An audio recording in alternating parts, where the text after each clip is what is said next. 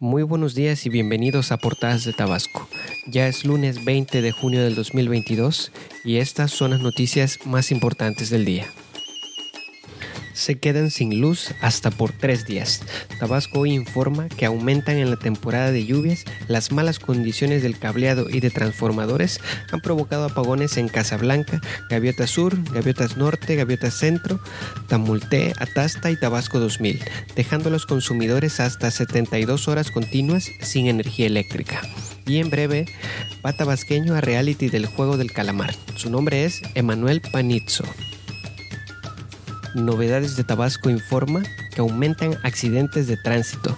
Tan solo durante el presente año se han atendido cerca de 17.000 emergencias, un promedio de 94 servicios diarios. El 80%, cerca de 14.000, están relacionados con percance de tránsito tanto en el área urbana, rural y en carreteras federales. Así lo informó el Servicio Estatal de Urgencias.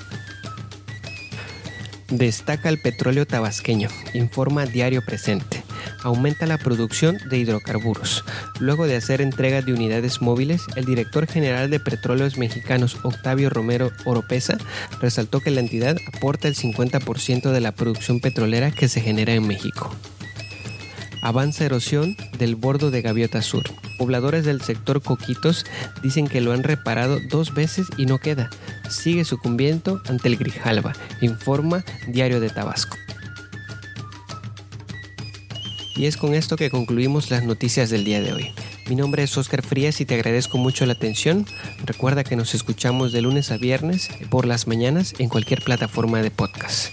Ha sido un placer estar contigo. Nos escuchamos el día de mañana.